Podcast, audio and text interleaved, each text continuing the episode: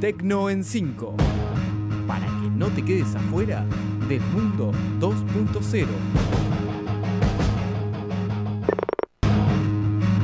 Bienvenidos al Tecno en 5 del 26 de septiembre. Hoy vamos a hablar de los fundadores de Instagram que abandonan la compañía, del bug que expone mensajes privados en Twitter, de el italiano que fue a la cárcel por vender reseñas falsas en TripAdvisor, de Apple que compra Shazam, la aplicación para reconocer canciones, y de Google Maps que lanza su herramienta de planificación en grupo. Así arrancamos.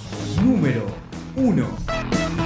Y comenzamos hablando de los fundadores de Instagram que abandonan la compañía. Kevin Systrom y Mike Krieger, los fundadores de Instagram, renunciaron y abandonaron Facebook, compañía poseedora de la red social. A pesar de que Facebook adquirió la red de fotografía en 2012, nunca la absorbió totalmente. Instagram mantuvo su identidad a pesar de que se integraron varios servicios en ambas plataformas y características comunes como las historias, pero la ida de sus creadores de Facebook podría tener algunas consecuencias negativas. Ambos estaban involucrados en el desarrollo de la aplicación y decisiones relacionadas a esta, lo que hacía que la plataforma tuviera cierta independencia dentro de Facebook. Algunos de los proyectos que quedarían huérfanos son Instagram TV, un mensajero independiente y la aplicación de compras que estaba próxima a lanzarse. Habrá que ver qué sucede con Instagram a partir de ahora.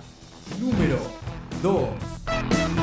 Y ahora hablamos del bug que expone los mensajes privados en Twitter. Resulta que millones de mensajes privados de usuarios de Twitter pudieron verse comprometidos durante el lapso de un año por un bug en la aplicación de la red social que permitiría a los desarrolladores leer algunos mensajes privados de otros, aunque ese no fuera el objetivo. La revelación la hizo el propio personal de Twitter en una publicación en su blog para desarrolladores, pero el fallo no sería tan catastrófico como parece. El bug no afecta a todos los mensajes directos de Twitter, sino que involucra únicamente a mensajes e interacciones con cuentas oficiales de compañías que usan esta plataforma. Así que el daño y el riesgo no sería tan grave porque únicamente se limita a las conversaciones con negocios o empresas.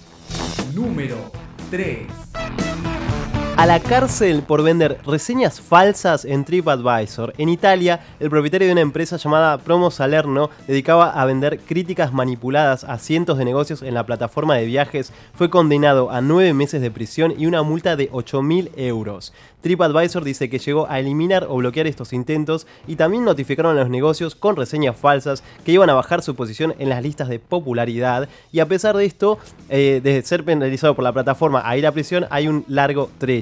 Una corte determinó que escribir reseñas usando una identidad falsa es un delito de acuerdo a la ley italiana y un delito penal además. Esto es un importante precedente en el país y en Europa porque es la primera vez que alguien va a ir a la cárcel por esto. Número 4. Apple compra Shazam, la aplicación para reconocer canciones. Apple confirmó la adquisición de la popular aplicación que permite reconocer cualquier canción que esté sonando cerca, identificando su título e intérprete. En diciembre del año pasado, Tim Cook, CEO de Apple, había confirmado el interés en la compra por un valor de 400 millones de dólares. Shazam es utilizada cada día por 20 millones de usuarios en todo el mundo y se convertirá en una pieza fundamental para el servicio de música iTunes como valor diferencial frente a otros competidores como Spotify o Google Music. Tras conocerse la adquisición, los usuarios de Android mostraron su preocupación, pero Apple reconoció rápidamente que no tienen por qué preocuparse porque el servicio no esté a partir de ahora disponible en sus teléfonos móviles. Número 5. Y vamos con la última, hablamos de Google Maps que lanza su herramienta de planificación grupal, esperada por muchos desde que fue presentada en el Google I.O. 2018. Esta semana llega a Google Maps una nueva herramienta de planificación en grupo, pero ¿cómo funciona?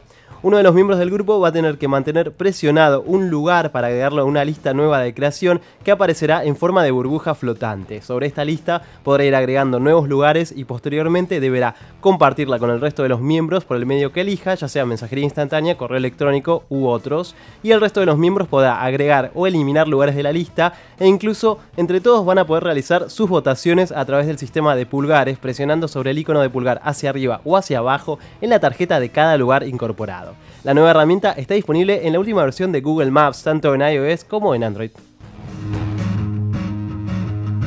Esto fue Tecno en 5, los espero la semana próxima con más novedades de tecnología y no se olviden de seguirnos en Twitter en arroba Tecno en 5. Hasta la semana que viene. Esto fue Tecno en 5.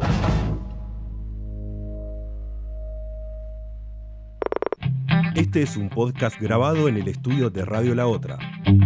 Graba también el tuyo. Escribinos a info.radiolaotra.com.ar La Otra, productora de contenidos. www.radiolaotra.com.ar.